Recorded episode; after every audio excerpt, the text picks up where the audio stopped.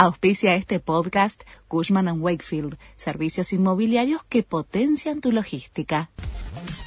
La Nación presenta los títulos de la tarde del jueves 25 de agosto de 2022. Mauricio Macri duro con Alberto Fernández.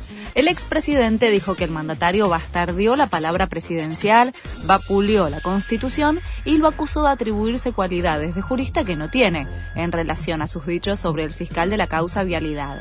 Además, adelantó que en Juntos por el Cambio habrá elecciones primarias para definir a los candidatos de la coalición, pero evitó hablar de su posible candidatura.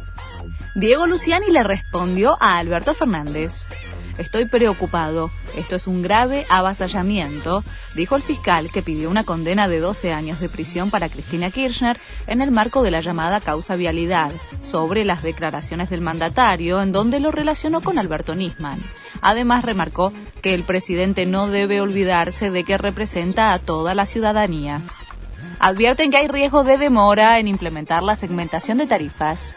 El gobierno asegura que llegará a tiempo y apuran la recolección de datos de las provincias. La segmentación debería comenzar a implementarse a partir del primero de septiembre. Sin embargo, las distribuidoras aseguran que todavía no cuentan con los cuadros tarifarios ni con los listados de clientes para aplicar la quita de subsidios. Furor por Mark Anthony en Argentina.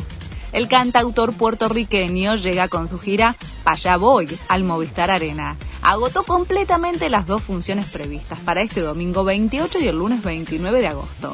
A cinco años de su última presentación en el país, el rey de la salsa genera locura en el público local. Se sorteó la fase de grupos de la Champions. 32 equipos competirán por la Copa, que en la última temporada quedó en poder del Real Madrid. Varios futbolistas argentinos se van a cruzar en esta etapa. En el grupo H, por ejemplo, se enfrentarán el PSG de Messi con la Juventus de Ángel Di María y el Benfica de Enzo Fernández y Nicolás Otamendi. Este fue el resumen de Noticias de la Nación.